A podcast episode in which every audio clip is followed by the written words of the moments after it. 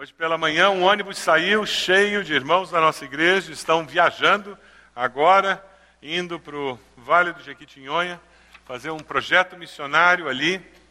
Nós estamos nos despedindo da família Kiabai e temos um outro grupo, durante essa semana saindo, indo fazer missões em três países: Portugal, Itália e Suíça.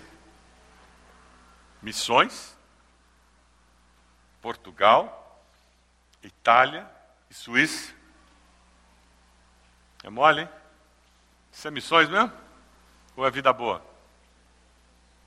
Você consegue entender alguém fazer missões na Itália, Suíça, Portugal? Na Europa? Precisa fazer missões na Europa? Será que precisa mesmo? Ou isso é turismo disfarçado de espiritualidade? Conversa com a pessoa do lado aí, pergunta para ela: você acha que tem que fazer missões na Europa? Pergunta para a pessoa do lado aí. Que negócio é esse fazer missões na Europa? Isso aí está mal explicado. Como é que é isso? Será que precisa mesmo?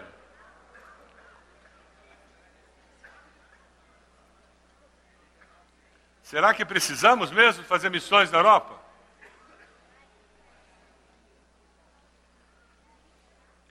Dependendo da sua missiologia, dos conceitos missiológicos que você tem na sua mente, você vai dizer sim ou não.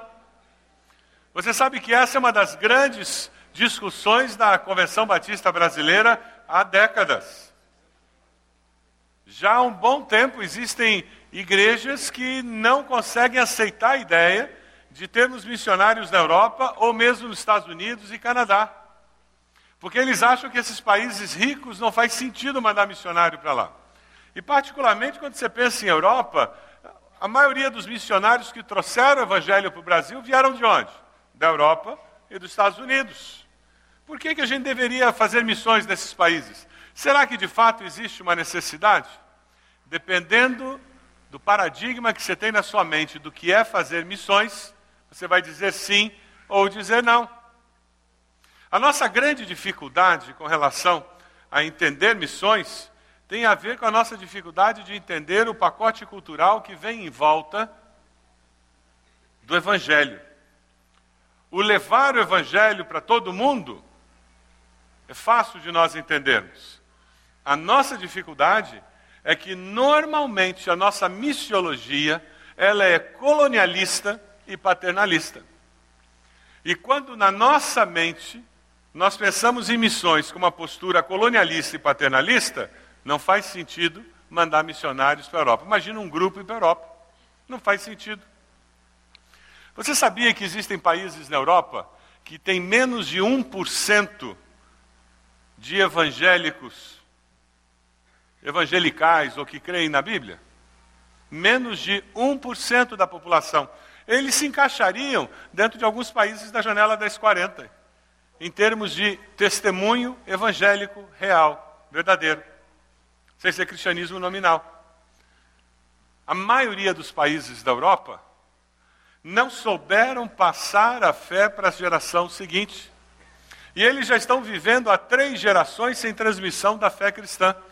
Então você tem gerações vivendo no território europeu que nunca foram expostos ao evangelho verdadeiro como eu e você conhecemos, que nunca ouviram uma apresentação do evangelho clara, simples, objetiva, desafiando a ter uma experiência com Cristo.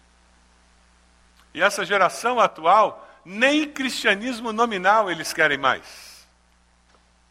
A Europa se transformou num, num dos maiores campos missionários do mundo, por causa do percentual de cristãos verdadeiros, autênticos, que creem na palavra, que tiveram uma experiência de novo nascimento.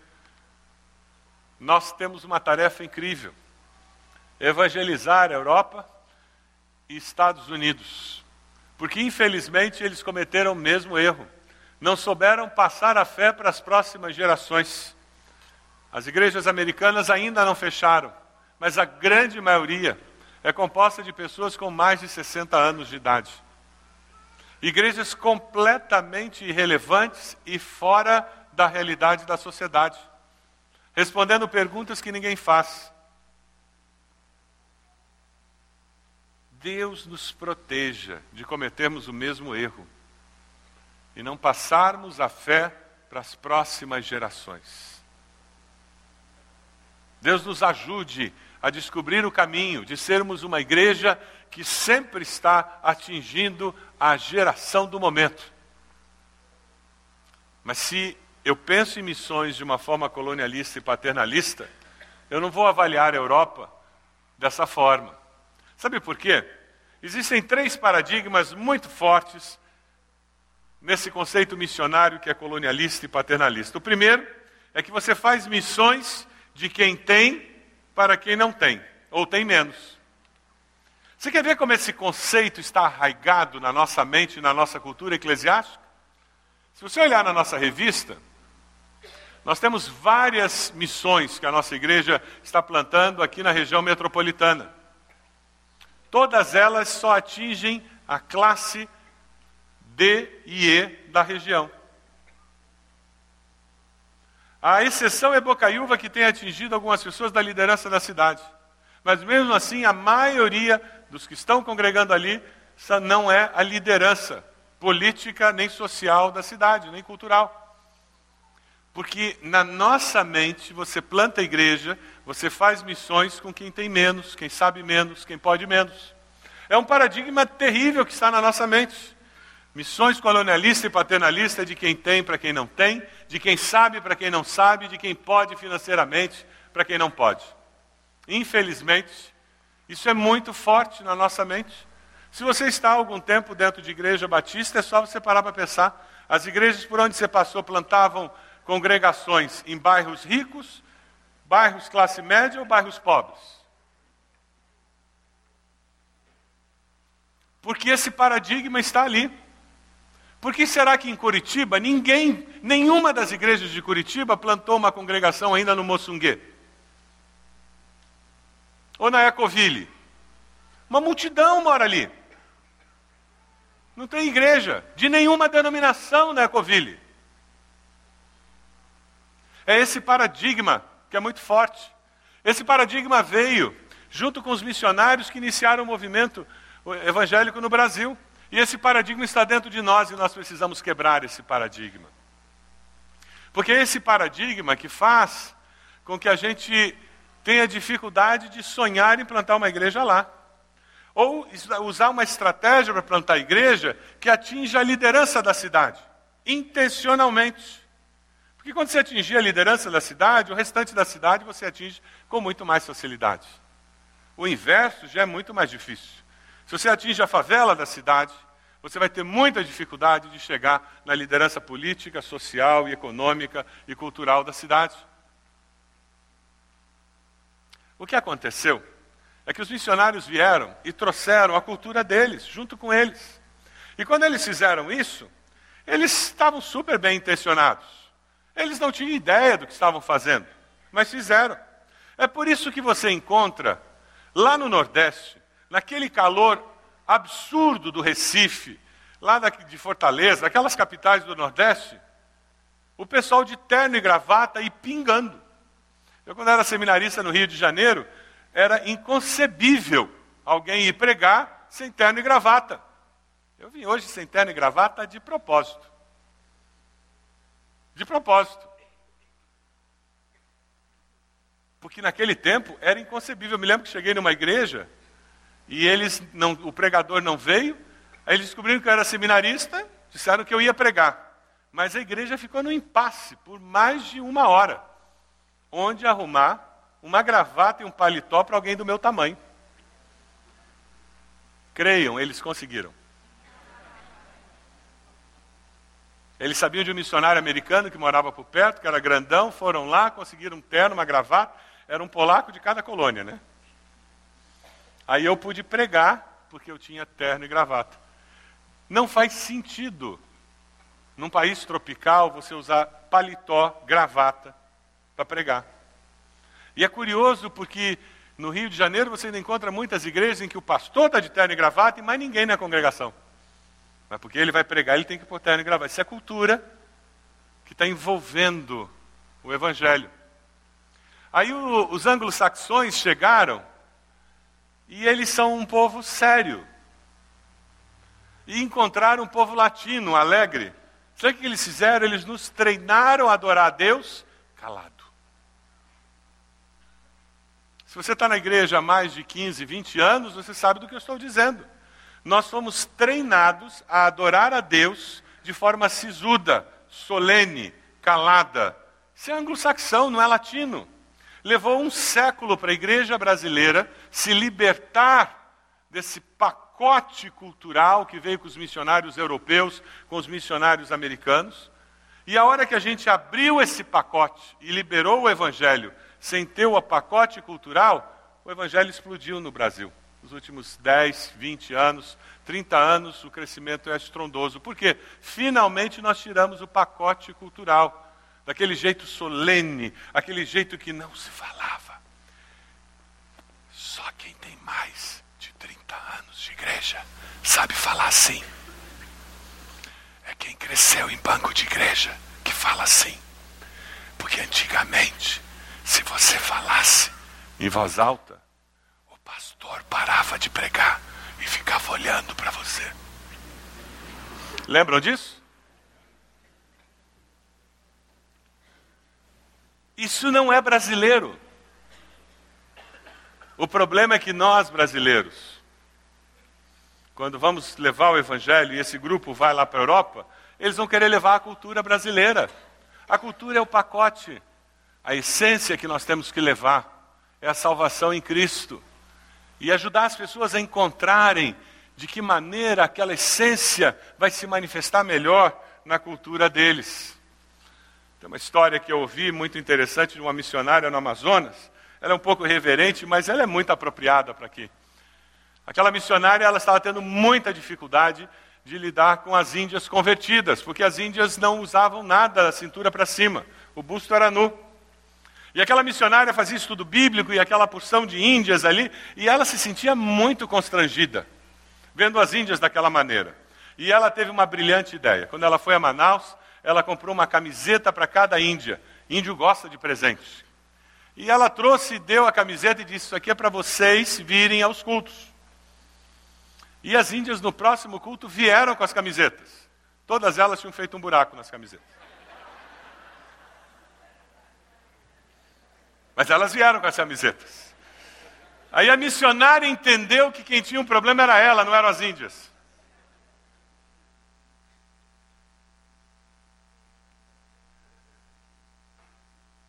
quando a minha, meu entendimento de missões é paternalista e colonialista, eu não aceito a possibilidade de que exista uma cultura diferente da minha e que não seja inferior. A minha é superior e eu tenho que impor a minha cultura. Quando eu tenho uma postura colonialista, eu não tenho nada para aprender. Eu estou indo lá para ensinar para eles. Isso tem a ver com a colonização da Europa na África, América do Sul, América Central, toda a América Latina, e depois, quando termina a colonização dos europeus, começou a colonização norte-americana. Mas a postura é a mesma. Dessas questões culturais, a história que eu mais gosto é de um missionário suíço que sai da Suíça e vai para os Andes. Você pode imaginar uma pessoa que mora na Suíça, é chamada por Deus e ao responder essa chamada ela vai morar nos Andes no meio de uma tribo, no alto das montanhas. Dois dias de viagem em cima de um burrico para chegar lá em cima. É só Jesus para levar uma pessoa assim, da Suíça para lá, não é verdade? Não se questiona o amor, a dedicação dessa pessoa.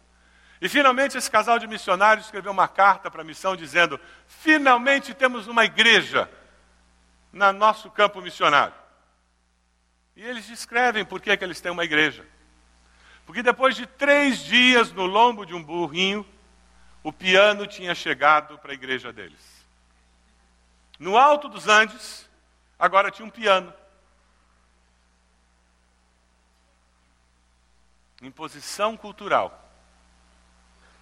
Agora eles tinham que treinar aqueles coitados daqueles peruanos a adorar a Deus com o piano.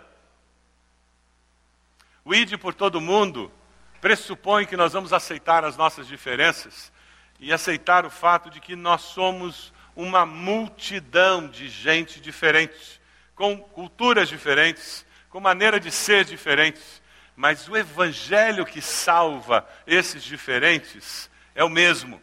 É por isso que nós temos que ir por todo o mundo. Ou nós mudamos o nosso paradigma e adotamos um paradigma bíblico de missões, que não é nem colonialista e não é nem paternalista. Coitado, eles são tão miseráveis, eu vou lá, eu vou ajudá-los. Quando nós estávamos plantando uma missão hispana lá nos Estados Unidos, Ed e eu, durante cinco anos nós lutamos com a igreja americana, porque eles queriam dar tudo para os hispanos. Porque os americanos eram muito mais ricos do que os hispanos. E o tempo todo eu segurando, porque eu não queria que eles dessem tudo. E quando eu inventei de falar para eles que estava na hora dos hispanos começarem a assumir o meu salário, eles entraram em crise. Coitados, eles são tão pobres. E eu disse, mas se eles não começarem a assumir o salário do pastor, eles nunca vão virar igreja.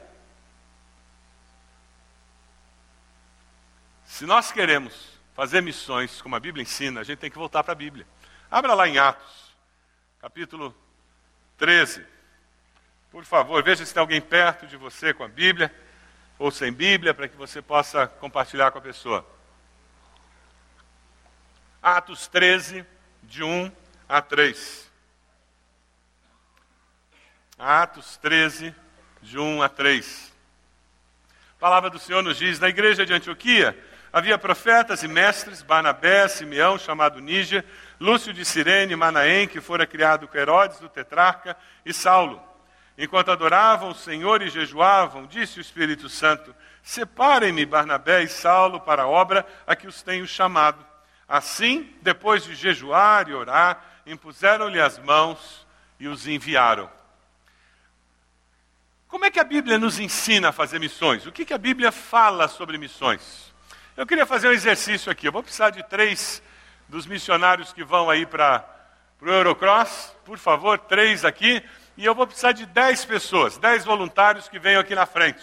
Por favor, dez voluntários que não vão para o Eurocross, que venham aqui. Estou começando a contar um, quem é o primeiro a vir? Olha lá, dois já vieram. Quem mais pode vir?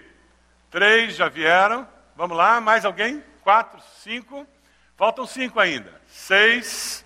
Olha lá, quem mais? Sete. Faltam três. Estou precisando de três ainda. Dois aqui dá nove, mais um, mais um, mais um. Quem dá mais um, vai lá. Isso aí. Isso. Não parece pessoal de desfile de missa, assim, que fica tudo arrumadinho na frente para a gente olhar? Não, vocês não são, vocês são igreja. Sabe o que igreja faz? Igreja fecha, se reúne. Então vamos lá, vamos fazer uma reunião nessa igreja aí, faz um bolinho. Isso. Como não era, não, não era batista ainda, porque não tinha batista naquela época, não tem comida. Eles estão só fazendo igreja. Estão só fazendo igreja. E eles estão reunidos, adorando a Deus, servindo a Deus, trabalhando, se encontrando, falando de Jesus para as pessoas. E sabe o que aconteceu? Do meio deles, Deus chamou três para fazer a obra missionária. Onde é que estão os três que vão para missões? Aí os três. E eles começam a falar que Deus está me chamando e tal. Aí alguns estão dizendo: Olha, eu sempre achei, está na cara, ih, vai ser benção esse negócio. Mas tem esses cinco aqui, dá um passinho para trás aqui, Giovana. Isso, você também. Isso. Um pouquinho mais. Vocês estão assustados. Esse pessoal começa a falar em missões, já quer meter a mão no bolso. Eles não conseguem entender essa dinâmica. Que, que, que negócio é esse de missões? Você está querendo. E, e, eles começam a se afastar do grupo. E esse grupinho acaba fechando. Pode fechar. E é o que acontece na igreja. Essas pessoas estão perdendo a bênção. Essas pessoas estão perdendo o privilégio de ver Deus agindo. Deus não vai deixar de fazer obra missionária porque eu não contribuí, porque eu não orei. Não, Deus vai fazer. A questão é que se eu me envolvo, eu sou abençoado. E o que está acontecendo com eles é que eles estão na beira. Eles não estão sendo abençoados. E esse pessoal está orando, jejuando, que nem o texto diz, e Deus confirmando, é isso mesmo. E eles vão fazer três coisas. Existem três maneiras de você sustentar a obra de missões. Você tem que sustentar com oração, você tem que sustentar com carinho, com amor, e você tem que sustentar financeiramente. Você ora pelos missionários, você fala com os missionários, você anima os missionários, incentiva os missionários e você contribui financeiramente para aquela obra que eles estão realizando. E foi isso que esses esse pessoal aqui resolveu e eles disseram: podem ir, vão lá para o fundo do salão, vocês três, vão logo para missões. Isso, olha lá. O resto do pessoal ficou aqui. Vocês ficaram aqui, vocês não vão não. Não, não, não, não se mistura, senão você esfria. Aquele povo ali vai tirar a paixão de vocês. Vocês vão ter que estar junto orando, falando com eles, entrando em contato, trabalhando. E sabe, aí o que vocês têm que fazer é começar a contar para eles o que Deus está fazendo lá. Sabe por quê? Eles não fazem ideia. Eles foram lá passear. É, é, é, chegar em Veneza. Uhum, missões. Me, me engana que eu gosto. Mas eles estão contando o que Deus está fazendo. Aí vocês começam a chamar esse povo, começa a chamar para eles virem. Isso, pode vir, meio desconfiado, mas vem. Que daí eles começam a ouvir a história, começam a ser tocados, e é isso que a gente precisa. Você não pode julgar quem não está interessado em missões, quem não contribui para missões. Não faça isso. Incentive essa pessoa a ver o que Deus está fazendo. Sabe por quê? Porque essa paixão contamina. É tipo um vírus da gripe, gente. Ninguém segura. Quando você vê, pegou. E é isso que tem que acontecer com eles. Quando eles perceberem, eles já estão orando por eles, eles já estão escrevendo lá no e-mail, na carta, no blog, já estão querendo apoiar. E a obra missionária, o que, que acontece? Nesse caso, esses missionários são temporários, eles estão indo para uma viagem e vão voltar. Mas tem missionários que vão e passam a vida no campo. Só que eles vêm de férias de vez em quando, eles vêm num período de promoção. E quando você encontra com aqueles missionários, você tem que dar carinho, você tem que dar presente para eles, você tem que ajudá-los, dar oferta, você tem que fazer com que eles se sintam especiais e bem-vindos. É o que nós fazemos no Crescer Missionário. Para que eles possam depois voltar para o campo, com ânimo novo, disposição nova, sabendo eu não estou sozinho, tem alguém me acompanhando. Volto de lá. O que vai acontecer é que eles vão voltar, eles vão ter muito mais história do que tinha no blog muito mais história do que vocês ouviram falar. E quando eles chegarem, sabe o que vocês vão fazer? Vocês vão abraçá-los, vão recebê-los. Isso. Com carinho. Por quê? Porque eles voltaram. Você vai convidar esse povo. E tem uns seminaristas aí no meio, o seminarista adora ser convidado para a refeição. Vocês têm que convidar esse pessoal para ir na sua casa, para contar a história. Traz seus filhos. Deixe eles contarem o que Deus fez. Lá no seu ministério, seu grupo de casais, sua célula, convida esse povo. Convida o povo de Jequitinhonha para vir contar. E de repente aquela célula, você pede desculpa para o pastor Márcio e você manda ver comissões naquela célula. Mas vocês oram. Entrega o roteiro para todo mundo. Mas você escuta aquele pessoal falando da obra missionária, vocês vão dobrar os joelhos, vão orar agradecendo, porque isso aviva a igreja. E mantém viva essa chama da obra missionária. E sabe o que vai acontecer? Essa igreja aqui vai se tornar mais forte. E ela vai sair e vai começar a fazer missões onde ela está. Porque ela foi contaminada pelo amor desses missionários que chegaram. Amém? Eu acho que eles merecem uma salva de palmas, né? Obrigado.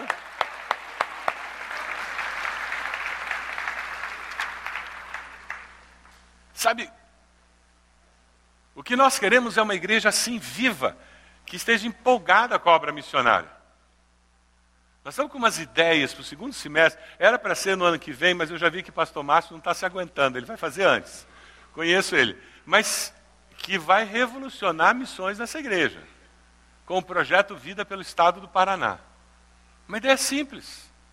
A sua célula passar um final de semana com o Ministério do Projeto Vida. São ônibus que vão para uma cidade e fazem evangelismo de impacto no final de semana naquela cidade. E daí a sua célula vai combinar com eles e vai passar o final de semana com eles lá. Já pensou que legal? Evangelizando, levando pessoas a Cristo, convidando. Se tem alguém na sua célula que pode cortar cabelo, pode é médico, psicólogo, sei lá o que, faz alguma coisa. Mas sabe, manter acesa essa chama do ID de Jesus. Sabe por quê? Existe alguma limitação de quem deve ser enviado e de onde deve alguém ir? Não. Pode ser no Paraná, no Vale de Jequitinhonha, e pode ser lá na Europa, lá na China. Existe limitação de para onde alguém pode ser chamado? Não, não existe. Abra sua Bíblia lá em Atos 8. Atos 8, 26, você encontra a história de quem? Atos 8, 26, você encontra a história de Filipe. Filipe vai para um lugar deserto pregar, só tinha uma pessoa. Estrategicamente não foi uma boa decisão, mas foi o Espírito de Deus quem levou. Aquele homem que se converte era um homem influente no norte da África. Ele é o grande catalisador da conversão do norte da África. O norte da África, nos primeiros séculos do cristianismo, é uma das grandes forças da fé cristã no mundo. Estrategicamente, Deus tinha que levar alguém ali. Se você olhar 9,15, Atos 9,15, nós vemos um relato interessante aqui. Mas o Senhor disse a Ananias: Vá, este homem é meu instrumento escolhido para levar meu nome perante os gentios e os seus, e os seus reis, e perante o povo de Israel. Deus tem que quebrar os preconceitos, os paradigmas de Ananias, para que ele vá falar com Saulo, que era o perseguidor, mas agora convertido, e através desse discipulado, dessa mentoria, Paulo se transforma num um servo do Senhor que tem um impacto tremendo. Se você olhar Atos 10, você tem a mesma situação. Pedro tem um problema seríssimo para quebrar seus paradigmas e conseguir chegar na casa de Cornélio, um gentio, e pregar o evangelho. E muitos se convertem. Quando eu falo em nós mudarmos paradigmas no nosso entendimento da obra missionária, o objetivo é que a gente consiga ser mais eficaz, mais eficiente no que a gente faz. Ao longo da história, nós temos várias estratégias sendo usadas e criando ondas missionárias. Na história recente de missões modernas, em 1792, você tem a primeira onda missionária com William Carey. E ele desenvolve toda um, uma sequência, sequência de ações missionárias, pessoas que vão até o litoral, as grandes cidades, os grandes portos, através de navios, eles vão ali e plantam igrejas e pregam o evangelho. E vem a segunda onda missionária em 1864 com Hudson Taylor.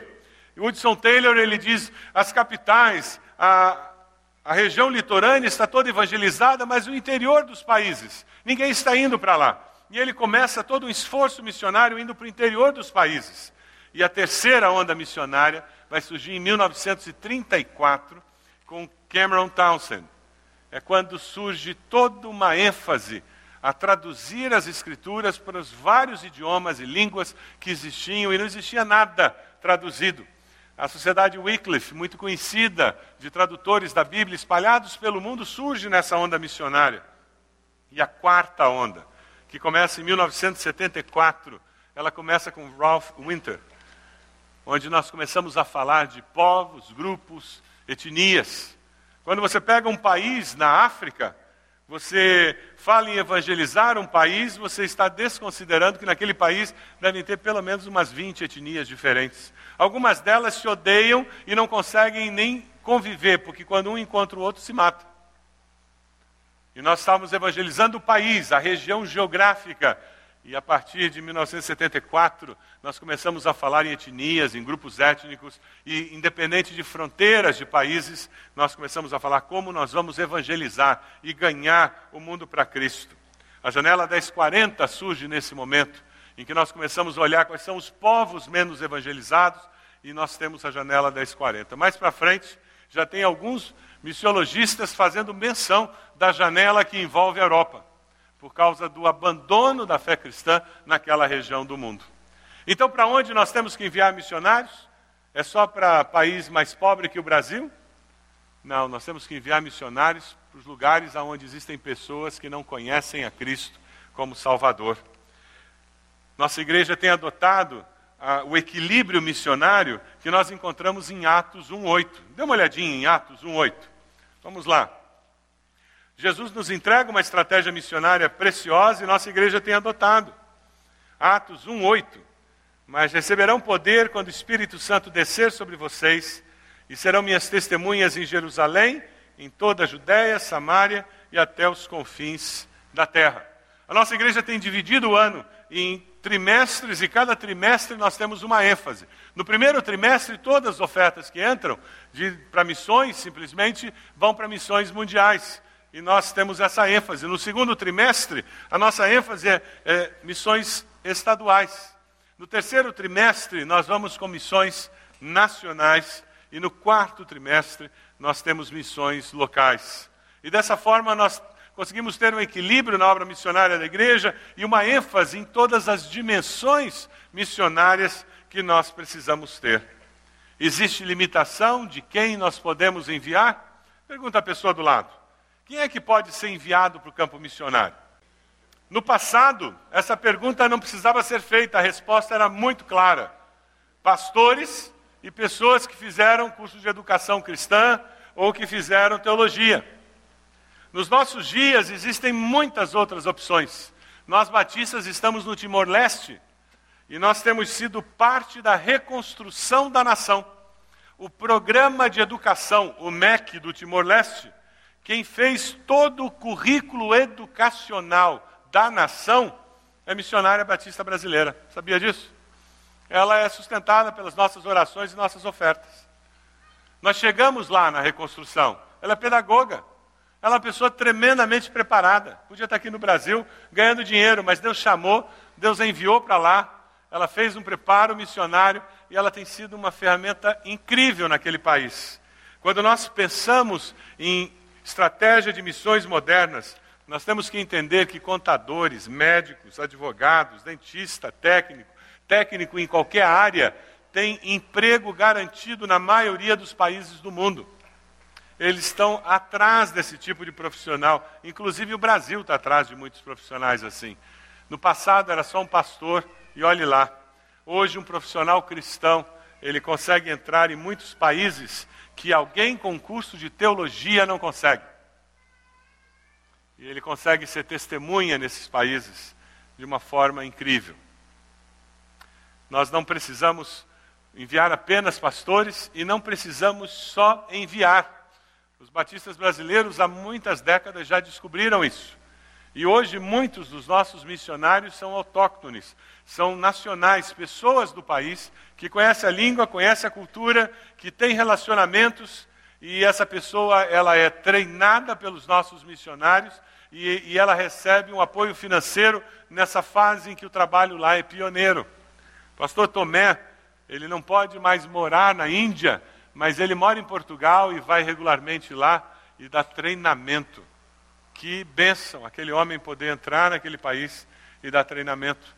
Quantos missionários nós temos trabalhando com autóctones e dessa maneira viabilizando um crescimento maior da expansão da obra missionária. Mas esse é um jeito diferente de fazer missões, porque é oferta nossa que não está sustentando um brasileiro lá, mas ela está sustentando um peruano, ela está sustentando alguém da Romênia, está sustentando alguém da Moldávia, está sustentando alguém do outro país, porque aquela pessoa tem as facilidades da cultura, tem as facilidades da língua e tem a necessidade de ter um apoio para poder realizar a obra naquele país em que o campo é pioneiro ainda.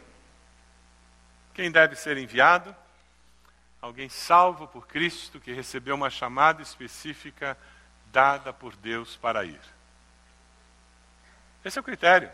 E nós temos que dar um treinamento para essa pessoa, para que ela possa aproveitar todas as oportunidades. Quem sabe você está vendo o grupo sendo enviado e no teu coração tem algo batendo dizendo eu devia estar lá. Eu devia me envolver em viagem missionária. E hoje vai ser o dia em que você vai dizer: Deus, eu agora vou começar a reservar parte das minhas férias anualmente para participar de uma viagem missionária, de uma trans. Eu vou me envolver de uma forma mais específica. Dez dias das minhas férias, quinze dias das minhas férias serão investidos nisso. Quem sabe Deus está chamando você para ser missionário e você precisa dizer sim, eu quero, Senhor. Quem deve enviar os missionários? Uma igreja cristã comprometida com o sustento emocional, espiritual e financeiro daquele missionário. Uma igreja cristã que faça isso. Que entenda que não é só enviar e que não é só dar dinheiro, mas é mais que isso. É apoiar em oração, é apoiar emocionalmente a pessoa, é apoiar financeiramente. Alguém disse com muita propriedade que não é a igreja cristã que tem uma missão, mas é a missão cristã que tem uma igreja.